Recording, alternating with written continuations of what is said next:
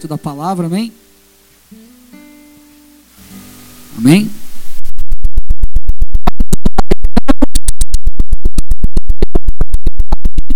Um pouco mais no conhecimento da Sua palavra e nós queremos que essa palavra realmente produza em nós efeito, Pai. Nós pedimos perdão pelos nossos pecados, nos colocamos diante de Ti numa condição de terra fértil, Pai, necessitando que essa semente, Pai, possa gerar frutos então nós te pedimos, Espírito Santo, fala conosco individualmente. O Senhor sabe a condição de cada pessoa que entrou aqui. Eu peço que apesar de existir aqui uma mensagem central, o Espírito possa falar com cada um, de uma maneira individual e particular.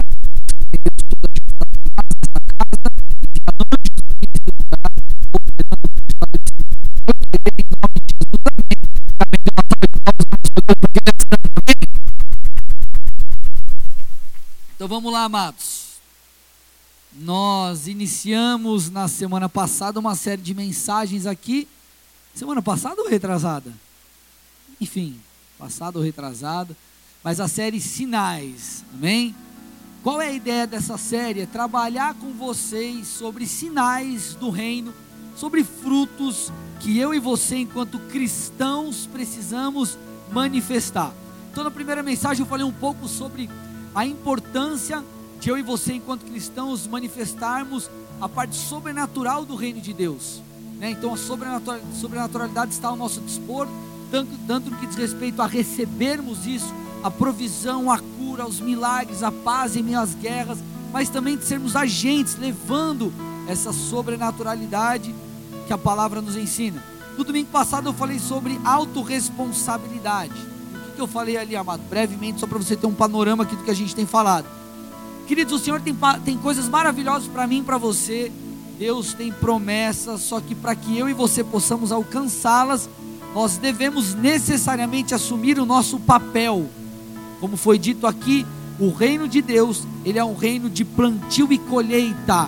Vocês estão aqui, gente? Se você planta, se você não planta, você não colhe. Se você não planta, por exemplo, intimidade com Deus, uma vida de oração, de leitura da palavra, você não vai colher o que isso propõe ou o que isso te traz. Então, amado, o reino de Deus é um reino de plantio e de colheita. O que eu falei no domingo, amados, nós vemos aí o marxismo cultural e toda uma cultura aí é, sendo pregada. O errado não existe, tudo é relativo. Só que quando nós olhamos para a palavra de Deus, nós percebemos, querido, se nós escolhermos a bênção e vivermos segundo a palavra do Senhor, nós colheremos do fruto disso, que são coisas boas. Agora, se a nossa postura foi totalmente contrária à palavra, consequentemente também colheremos o fruto do nosso erro. Vocês estão aqui, amados? E hoje eu quero dar continuidade falando sobre um outro sinal uma outra coisa que precisa fazer parte da vida do cristão, que é a paz. Repete assim comigo: paz. Amém, amados? Eu peço que você abra comigo a sua Bíblia em Gálatas, capítulo 5 versículo 22, ou os versículos 22 e 23. Olha lá. Mas o fruto do Espírito é, o fruto do Espírito é amor, alegria, o que está escrito depois? Paz, paciência, amabilidade, bondade, fidelidade, mansidão e domínio próprio. Então, quando nós olhamos para a Escritura, nós percebemos que a paz é necessariamente um fruto do Espírito, isso precisa fazer parte da vida do cristão. Mas quando a gente olha, querida, aí para o mundo, parece que a paz ela está em extinção, de certa forma, né? Infelizmente, amados, nós estamos rodeados muitas vezes de guerras, de corrupção, de, enfim, de alguns lugares até chega num nível de caos ou à beira do caos. Só que isso é uma questão externa. Agora eu falo internamente em relação a mim e a sua vida. Será, querido, que realmente nós estamos fadados ao caos? Porque, amado, quando você olha para a palavra de Deus, você começa a olhar todo o cenário externo, você percebe que o caos, ele é um dos sinais do fim dos tempos. Bem, então você vai lá em Mateus 24, por exemplo, diz assim: Vocês ouvirão falar de guerras e rumores de guerra, mas não tenham medo é necessário que tais coisas aconteçam, mas ainda não é o fim. Nação se levantará contra nação e reino contra reino, haverá fomes e terremotos em vários lugares. Então, externamente falando, o caos será instituído, contudo, amado, internamente, Nós, enquanto filhos de Deus, você, enquanto filha, nós, enquanto filhos, nós não estamos fadados a esse caos internamente. Vocês estão aqui, gente? Então, Deus não chamou você para viver uma vida Amados, olha o que diz Salmo, Salmos 29, 11. Salmo 29, 11. O Senhor dá a seu povo a bênção da paz. Isaías 26, 3. Olha lá tu guardarás em perfeita paz aquele cujo propósito está firme, porque em ti confia. Então olha para a pessoa do seu lado e fala assim: independente da situação que você está vivendo, Deus tem paz para você. Por isso que lá em João 14, 27, você vê o próprio Senhor falando: deixo-lhes a paz deixo-lhes a paz, a minha paz lhes dou. A minha paz lhes dou. Agora, amado, agora eu quero trabalhar aqui dois pontos, passando essa introdução aqui, eu quero trabalhar dois pontos que você precisa entender, para você de verdade compreender como funciona essa paz, amém? E a primeira coisa que você precisa aqui captar ou né, gravar no teu coração é que ter paz não significa sermos isentos de lutas. Amém? Não significa sermos isentos de lutas. Não é porque agora você se tornou cristão e agora você tem, é, a, sei lá, a armadura do homem de ferro, você tem a força do Hulk e você tem um manto de invisibilidade, ninguém te vê, não tem nenhum problema. Agora, se acessa a conta do teu banco, você tem lá um milhão de reais e se você gastar tudo, uma forma que não é sábia, no outro dia também volta mais um milhão. Acontece isso, gente? Seria bom se acontecesse, mas não é assim. Então, amado, ter paz não significa estarmos isentos de lutas, porque o que o Senhor nos prometeu não é uma paz necessariamente externa, mas é uma paz interna. Olha o que diz Salmo 4, 8 paz me deito e logo adormeço, pois só tu, Senhor, me fazes viver em segurança. Aqui o salmista ele escreve esse salmo num, num momento complicado. Então, amado, a gente precisa aqui desfazer um certo mito. E qual é o mito? Muitos creem que ter paz significa estar isento de todo e qualquer problema. Olha o que próprio Jesus, o mesmo Jesus que disse: Ei, a minha paz eu lhes dou. O mesmo Jesus que falou isso, é o mesmo Senhor que diz lá em João 16, 33, 33 o seguinte: uma, uma frase bem conhecida, um versículo bem conhecido: Nesse mundo vocês terão aflições. Cara, vocês terão aflições. Ele não está falando assim, então, nesse mundo, caso você não seja uma pessoa tão boa assim, você terá aflição. Ele não, ele não, ele não, não é uma, não é uma algo condicional, é uma afirmação. Ele simplesmente afirma: nesse mundo vocês terão aflições. Então, amado, por mais que você seja uma pessoa muito boa, você pode ser a pessoa mais santa dessa igreja, você vai passar por tribulação. Você passará por momentos de tribulação. Vocês estão aqui comigo? Se ter paz fosse necessariamente você não ter problema nenhum no teu trabalho, na tua família, com os teus filhos, em qualquer outra situação, a Bíblia não mostraria que Davi, por exemplo, enfrentou guerras. Davi teria tipo, seria as como que é a história? O cara não passou problema nenhum, deu tudo certo. Querido, Jesus não teria, por exemplo, é, sido tentado pelo próprio diabo no deserto. O apóstolo Paulo, ele não teria sido perseguido ferrenhamente como ele foi. Amado, olha o que o apóstolo Paulo passou, para você ter uma noção. 2 Coríntios 11, abre, abre comigo, 24. 2 Coríntios 11, 24. Aí você fala assim, pastor, alguém falou mal de mim no Facebook, falou que meu cabelo tá feio, que eu pintei e não ficou bonito. Olha lá, vamos ver, olha lá. Cinco vezes recebi dos judeus 39 açoites. Três vezes fui golpeado com varas uma vez apedrejado, três vezes sofri naufrágio, passei uma noite e um dia exposto à fúria do mar. Estive continuamente viajando de uma parte a outra, enfrentei perigo nos rios, perigos de assaltantes, perigo dos meus compatriotas, perigos dos gentios, perigos na cidade, perigos no deserto, perigos no mar e perigos dos falsos irmãos. Trabalhei arduamente, muitas vezes fiquei sem dormir, passei fome e sede, e muitas vezes fiquei em jejum, suportei, super, suportei frio e nudez. Além disso, enfrento diariamente uma pressão interior, a saber, a minha preocupação com todas as igrejas. Passou quase nada, né?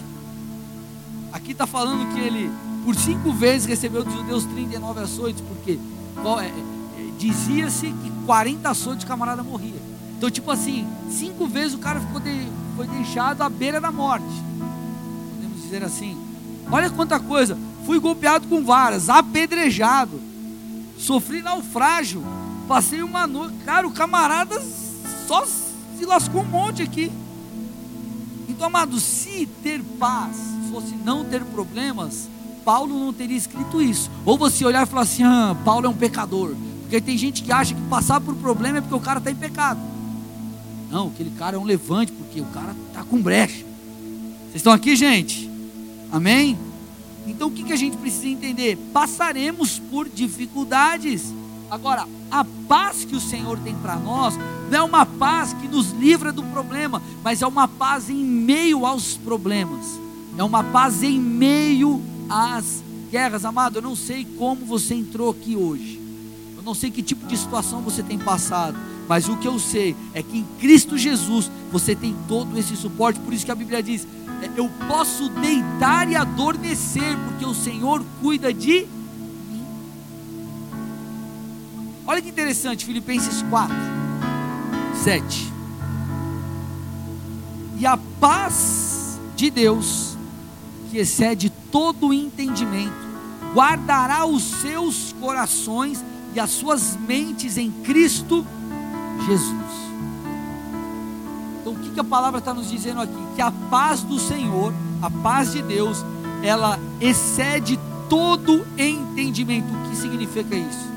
O que significa isso? É uma paz que você olha para a situação e fala assim, cara, eu estou lascado, está tudo dando errado, mas mesmo em meio aos problemas, eu, eu estou em paz. Agora, estar em paz, eu não estou falando que você está nem aí com o problema, você, ou melhor, você fingir que não existe problema.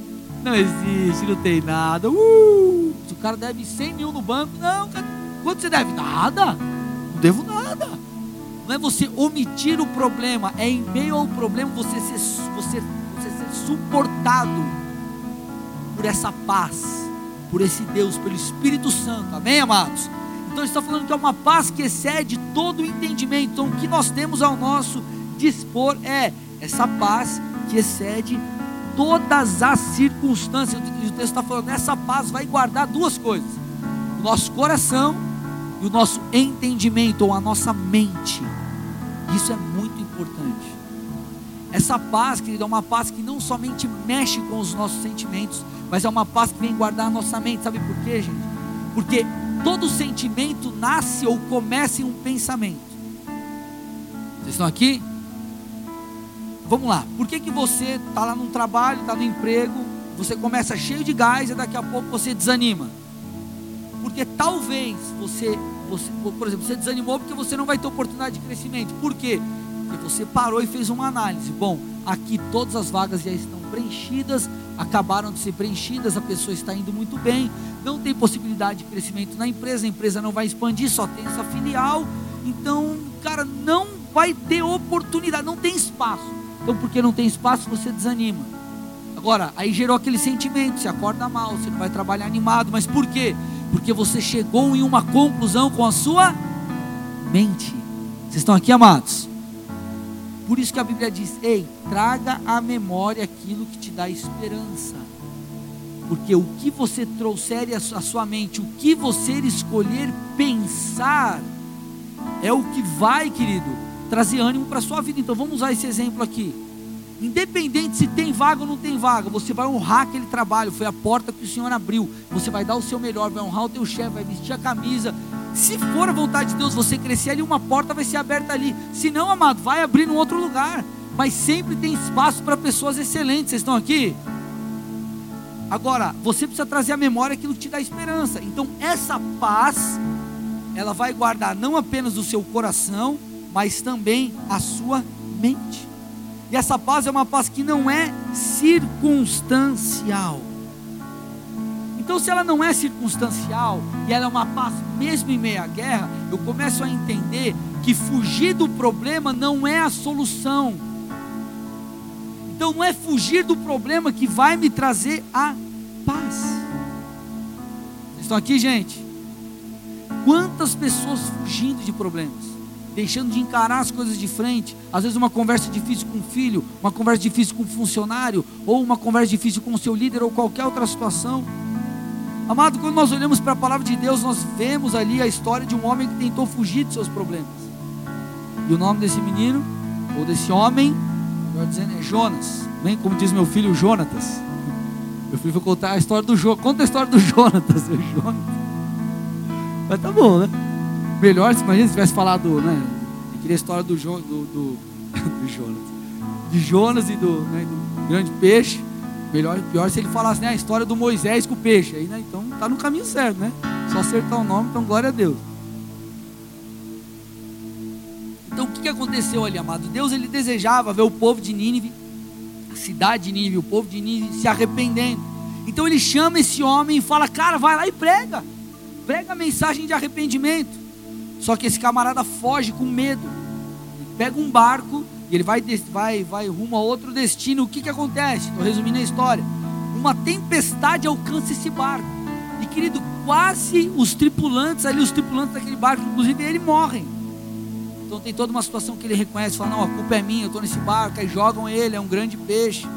É, não fala que é uma baleia, as pessoas falam que é uma baleia, mas a Bíblia não fala que é uma baleia, um grande peixe engole, tem toda aquela questão e tudo mais. Você conhece a história. Mas o que, que a gente aprende aqui? Jonas tentou fugir do problema. Vou pegar um barco e vou para outra cidade. Mas o problema acompanhou ele. Você está comigo, amado? É aquela coisa, às vezes Deus quer que você esteja numa empresa. E Ele quer usar um, um chefe exigente. Às vezes o camarada é até chato, às vezes até ao extremo. Porque ele quer tratar algo na sua vida. E aí você sai da empresa. Vai dar um jeito de te colocar numa outra. E se vacilar, vai ser até pior. Vocês estão aqui, amados? O que, que eu estou querendo te dizer? Não adianta fugirmos dos problemas. Porque além do problema muitas vezes nos perseguir, porque os problemas são a oportunidade de nós crescermos. Querido, ninguém cresce é, vivendo uma vida. O que, que, você teve? Não, nunca faltou dinheiro, foi sempre tudo bem.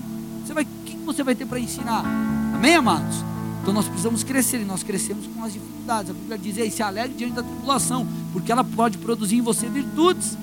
Agora, muito mais do que isso, o que a gente percebe? Jonas foge, porque Jonas fugiu, os tripulantes quase foram mortos.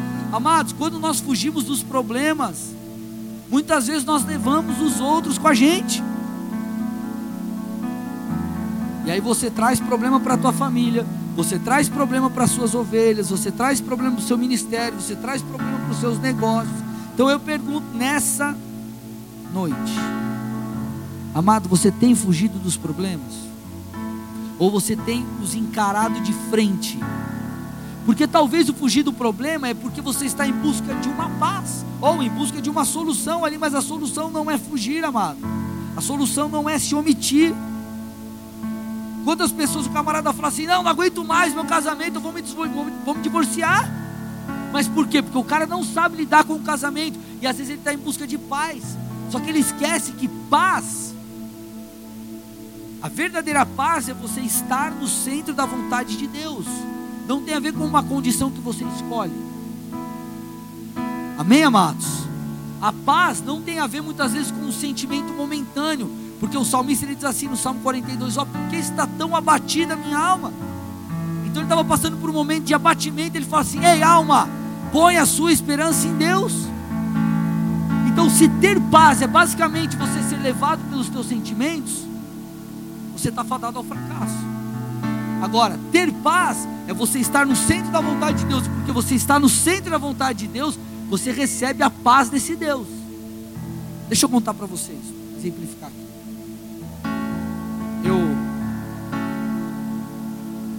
Estou há 15 anos com a mulher mais linda desse Planeta, minha amada esposa. E nós começamos a namorar em 2003. Ela chorava por mim, como eu já contei a vocês aqui. Né? Foi uma vez que ela chorou, que eu fiquei, que eu fiquei sabendo, né? Olha as outras madrugadas que ela passou acordada. Nossa. Imagina, né? Aproveitar que ela não está aqui, tem que dar uma.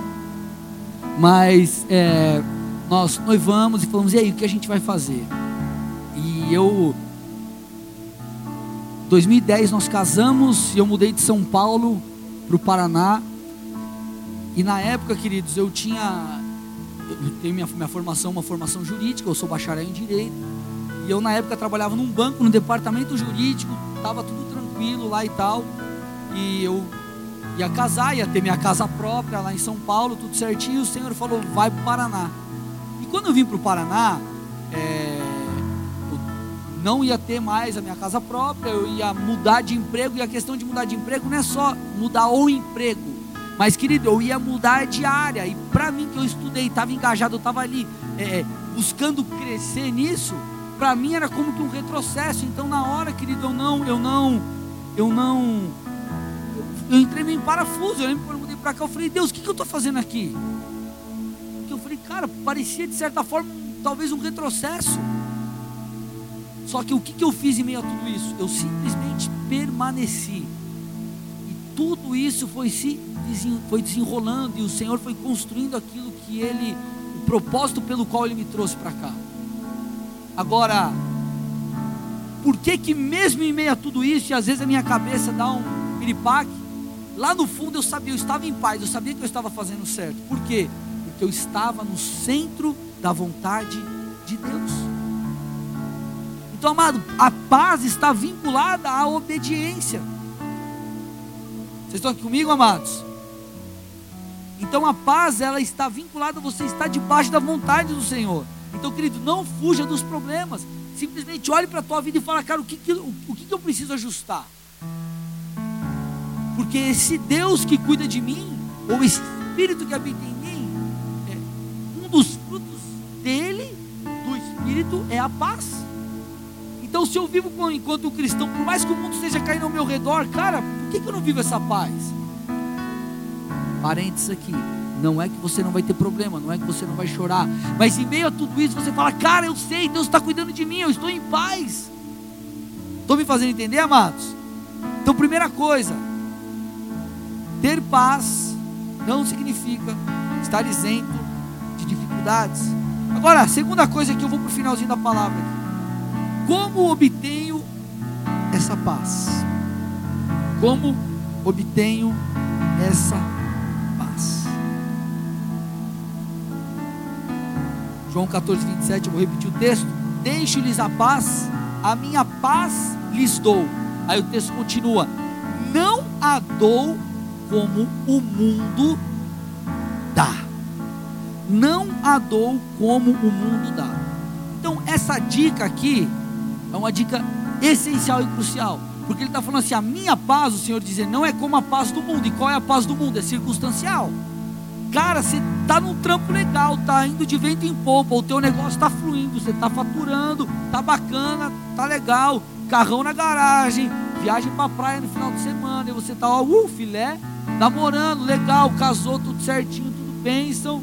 Né? Você chega em casa, tua mulher fala, senta aí que fazer a massagem no seu pé. Aí já chega, ela faz a comida para você. E aí ela fala, meu amor, o que você quer que eu te faça? Né? Você, você, ela pega o controle, ela pega para você. Cara, só alegria. Quando tá assim, tudo bem. Agora, quando ela pede para lavar a louça, o bicho pega. O que eu estou querendo te dizer, amado? Ele está falando, a minha paz não é como a paz do mundo. Então o que ele está falando? Ele está falando assim: ei, você não pode buscar a paz como o mundo busca a paz. Amém, gente? Vocês estão aqui? Você não pode buscar a paz como o mundo busca. E para ilustrar isso aqui, eu quero contar rapidamente aqui o que aconteceu com Abrão.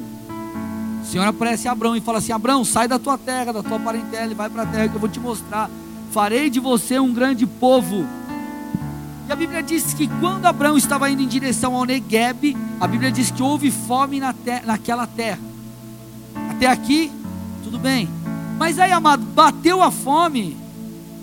A Bíblia diz que por causa da fome, Abraão decide ir ao Egito. Porque ao Egito, o Egito era uma nação próspera, ele sabia, ei, aqui tá, eu estou com fome. Lá eu vou ter suprimento para minha necessidade. Só que, amado, o Egito não era o lugar que o Senhor mandou Abraão ir. Ele sabia, ele sabia que lá ele ia encontrar problemas. Tanto é que você vê lá em Gênesis 12, 11 a 13, diz assim: Quando estava chegando ao Egito, disse Sarai, sua mulher, bem sei que você, disse a Sarai, sua mulher, bem sei que você é bonita. Quando os egípcios a virem, dirão: Esta é a mulher dele, e me matarão mas deixarão você viva. Diga então que é minha irmã, para que me tratem bem por amor a você e minha vida seja poupada por tua causa. Então ele sabia que se ele fosse para lá, ele ia arrumar problema. Estão acompanhando aí, gente? Amém? Sim ou não? E não deu outra. Quando Abraão e Sarai, Abraão e Sarai chegam no Egito, ela é levada ao palácio do faraó. Então o que, que a gente vê aqui? Abraão, com certeza, imagina se alguém pega a tua mulher e vai levar para outro. Você vai ficar tipo, uh! Você, né? Vou matar o cara. Vocês estão entendendo aqui, gente? Então, Abraão, o que, imagina aqui? Preocupado, pensativo, sem paz. Então, a paz de Abraão acabou porque ele foi buscar a paz onde não deveria. É quando você, irmã, está com casamento complicado. Ao invés de você procurar tua líder, procurar alguém que pode te ajudar a vir para a igreja, clamar ao Senhor, a mulher ou o cara vai para o bar encher a. Ou vai buscar conselho com quem não deve. Eu sempre uso essa ilustração. Está com problema no casamento, vai procurar quem? O cara lá que já casou 65 vezes. Você acha que o cara vai falar o que para você, irmão? Ô, cara, tô mal. Você vai falar com quem? O cara tem problema com droga. O cara vai falar o que para você? Não é verdade, cara. Vai para a igreja. E o pior é que quando você vai buscar o conselho, você já sabe o que o cara vai falar. Sim ou não, amados? Você sabe mais ou menos o que vai falar. Não vai falar coisa boa. Só que a pessoa, ela, é, ela, ela se coloca nessa condição para para escutar aquilo que a alma dela quer muitas vezes. Estou me fazendo entender, amados? Então, onde quando acabou a paz de Abraão? Quando ele foi buscar a paz, o sustento onde não devia. João 6,35: Eu sou o pão da vida, aquele que vem a mim não terá fome, quem crê em mim nunca terá sede. Então, queridos, nós precisamos buscar a nossa paz em Deus, porque mesmo que nos falte coisas, ele é aquele que vai nos alimentar espiritualmente, porque Ele é o pão da vida. Da mesma forma que o maná trazia o alimento físico para o povo no Antigo Testamento, Jesus ele diz que Ele é o pão vivo que desceu do céu para nos alimentar espiritualmente. Agora o que o cara faz? O cara precisa buscar a solução para o problema. Aí está com um problema no relacionamento, talvez o problema na área sexual. E o casal faz o quê? O cara vai assistir vídeo pornográfico para dar um, não, né, dar um, um gás aí. Aí um monte de demônio entra na tua casa, na tua vida, você não sabe por quê depois. Vocês estão aqui, amados? O cara vai buscar, não, vou buscar paz na pira da droga, no sexo livre, sem compromisso, no adultério, não, na pornografia, para aliviar o meu estresse, mas amado, essa é uma falsa paz. O que o mundo tem para te oferecer, querido, é uma miragem. O que é uma miragem? Você olha, imagina, é deserto, aquele mais, está no deserto, aí você está com sede, minha boca assim, ó, seca olha lá, um rio, um um lago. Eu vou mergulhar naquele negócio ali. Aí quando você chega lá, você vai pular, tchan, desaparece. Você, pff, a cara no chão. É uma miragem. O diabo faz assim com você. Não, que legal, tô apavorando, pegando todas. Vai ver depois. Vocês estão aqui, amados? Sim ou não? Olha o que a Bíblia diz, 1 João 2,15: Não ame o mundo, nem o que nele há. Porque se alguém amar o mundo, o amor do Pai não está nele. Então ele está falando assim: ei, não ame o mundo. que é não amar o mundo? Não ame aquilo que é contrário à vontade de Deus. Porque se você amar as coisas que são contrárias à vontade de Deus, o amor de Deus não está em você. O que ele está tentando dizer aqui? Ei, você não vai colher dos benefícios que é ter Deus em você. E qual é o benefício, trazendo para o contexto da nossa mensagem? A paz, que não é circunstancial, é uma paz mesmo em meio à guerra, mesmo em, mesmo em meio aos dias difíceis. Porque o Deus que habita em você, por meio do Espírito Santo, o nosso Senhor, Ele é o príncipe da paz.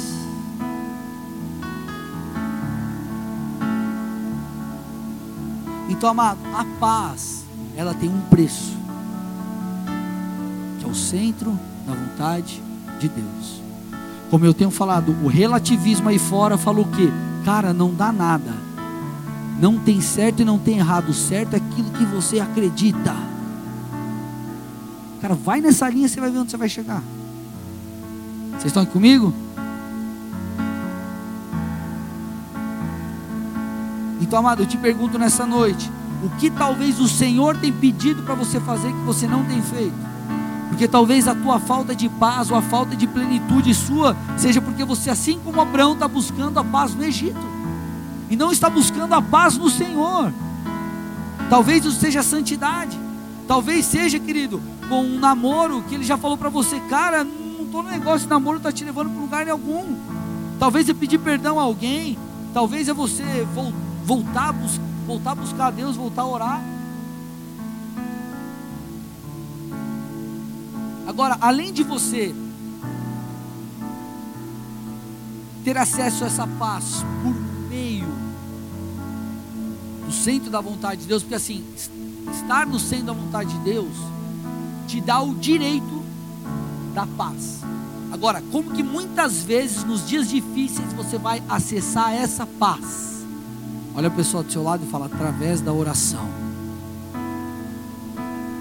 Vocês estão aqui? Gálatas 5:22, o texto que eu li no início. O fruto do Espírito, um dos frutos do Espírito é a paz. Só que o fruto ele é do Espírito. Como você vai receber esse fruto se você não está em comunhão com o Espírito? Porque esse fruto não é uma manifestação tua, mas é como a Bíblia diz: ei, é, é, nós só podemos fazer. É, eu, sem ti eu não posso fazer nada. É como a palavra de Deus diz: Senhor, sem ti nós não podemos fazer nada. Eu dependo de ti. Então esse fruto é do Espírito. Então quando você tem comunhão com o Espírito, você manifesta esse fruto. É o que a Bíblia diz em João 15: você está vinculado, conectado à videira. Vocês estão aqui, gente? Então, como que eu tenho acesso a essa paz? Você tem o direito muitas vezes da paz. Você está no centro da vontade de Deus. Mas às vezes falta, sabe o que? Abrir a sua boca e orar. Abrir a sua boca e orar e falar: Senhor, eu estou passando um dia difícil. Senhor, eu estou passando uma semana complicada. Senhor, esse último ano não foi muito bom. Mas eu confio no Senhor e você começa a declarar com a tua boca. E quando você começa a declarar com a tua boca, querido, ao mesmo tempo que você declara, você se ouve, isso é, é, é emana fé. Você emite fé, você está proclamando. Por mais que você esteja atribulado por dentro, você fala: Deus, a tua palavra me garante. O Senhor é o príncipe da paz, esse é um fruto do Espírito. Então me posiciono agora em oração e eu acesso essa paz em teu nome. E aí, amado, você começa a, começa a mudar todo o contexto. Por isso, como eu já disse há pouco, eu repito, o salmista diz: Aquieta-te, ó minha alma Entenda uma coisa, amado. Tem, é, existem duas questões que você precisa entender. Existem coisas que você pede para Deus. Existem coisas que você ordena no mundo espiritual. Vamos lá. Cura. Gente fala de cura, a Bíblia diz que os sinais acompanharão aqueles que creem. Aí diz: no nome de Jesus, o Senhor, as próprias palavras de Jesus, em meu nome, vocês expulsarão demônios, curarão enfermos e por aí vai. O que, que ele está falando? Em meu nome você vai expulsar, em meu nome você vai curar. Então você pode falar, Senhor, cura essa pessoa, beleza. Mas ele já te deu autoridade para você falar, eu em nome de Jesus, não é eu tipo, no nome do André, mando, pá. Não. Em nome de Jesus, debaixo da autoridade que é no nome de Jesus. Porque Jesus conquistou na cruz a cura. Eu, eu ordeno em nome dele, curado. Eu ordeno em nome dele, demônio, sai. Porque ele te deu autoridade. Então tem muita gente, querido. Talvez você está passando por uma luta que é uma, algo espiritual. E às vezes você está lá, ô oh, Jesus, me dá paz. Alguns momentos vai ter que pedir paz, outros momentos vai ter que dar um chute na cara do capeta e falar, mano, a paz está aqui, sai fora. Eu, eu lembro uma vez eu cheguei, eu cheguei em casa, cara, eu cheguei, parece que eu tava o, o capeta, o, o diabo, o primo dele, o tio dele, todo mundo na minha casa, assim, junto. Sabe aquela opressão, você em casa tem aquela opressão? Sim ou não? Ai, pastor, você é pastor. E aí, amado, eu cheguei, eu falei, cara, você sente, né, o ambiente? Mano. Fui, comecei a orar, eu não cheguei e falei, então, seu diabo, se você puder, por gentileza, sair da minha casa, vai quando você sentir a vontade. E eu não falei, Jesus, por favor, sai um na minha casa e falou, sai fora em nome de Jesus, me repreendendo, mandando embora em nome de Jesus, pronto, acabou, já era. Vocês estão aqui? Nocaute, cara. Mas por quê? Porque você entendeu, você percebeu. Então, amado, o que eu quero que você entenda nessa mensagem? Estou fechando ela aqui. Um dos frutos do cristão é a paz. Independente do que você está passando, o Senhor quer te ajudar a superar tudo isso. Tendo paz, porque como que você vai resolver problemas se você não tem paz? Agora, Ele quer que você tenha paz para você olhar de frente para o problema e você tomar a tua postura, encarar aquilo e buscar a solução. Agora, eu tenho o direito da paz, como que eu vou alcançá-la? Primeiro, sendo a vontade de Deus. Segundo, orando ao Senhor, tendo intimidade e comunhão com o Espírito Santo. Porque o fruto é do Espírito. E terceiro, muitas vezes, mandando embora aquele problema, aquela tribulação e aquela situação. Porque é algo espiritual que precisa ser confrontado, precisa ser combatido. Mas o que você precisa entender é: Deus tem paz para você. Deus tem paz para você. Passaríamos por aflições? Sim. Dificuldades? Com certeza. Problemas? Muitos. É claro que alguns problemas são frutos dos nossos erros. Contudo, amado, Jesus disse: Eu deixo a vocês a minha Feche seus olhos, curte sua cabeça em nome de Jesus.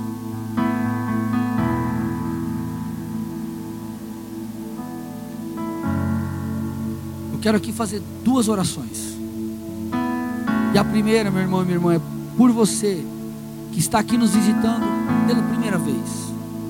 Ou talvez você já veio algumas outras vezes, nessa igreja ou em outra, mas você ainda não teve realmente, verdadeiramente uma experiência com o Senhor. Você ainda não teve um encontro com Cristo.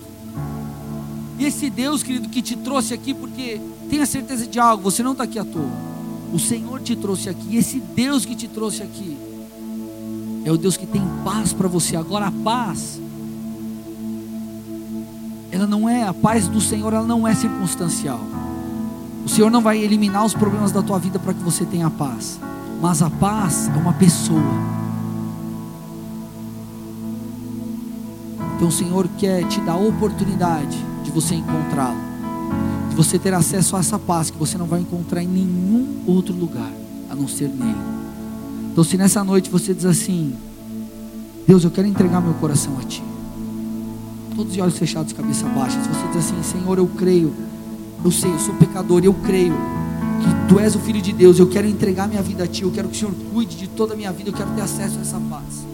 Eu quero ter um encontro real com Jesus, porque amado, Ele é real.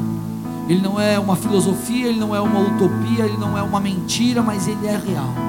Então, se você nessa noite deseja entregar o teu coração e a tua vida a Jesus Cristo, eu não vou pedir para você vir aqui na frente, só faz algo, levante uma de suas mãos aí no seu lugar. Todos estão de olhos fechados, cabeça baixa, só levante uma de suas mãos. Talvez você já deu sinal para tanta coisa aí, meu irmão, na sua vida. E hoje você está tendo a oportunidade de dar um sinal para Jesus Cristo, aquele que te criou e te trouxe aqui. Então, se nessa noite você diz assim: Jesus, eu quero você, levante uma de suas mãos. E repita uma oração assim comigo, com toda a fé que é no seu coração. Repete, aí no seu lugar baixinho mesmo.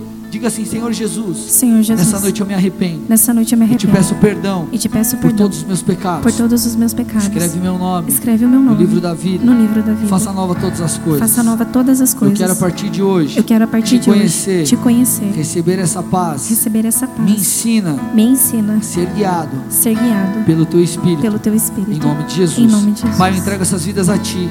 Que em resposta a essa oração, eu peço que eles sintam agora, nesse momento, a Sua paz. Que eles possam sentir, Pai, a, a Tua presença. Que eles possam se sentir abraçados pelo Senhor. Que o Teu Espírito possa enchê-los, Pai.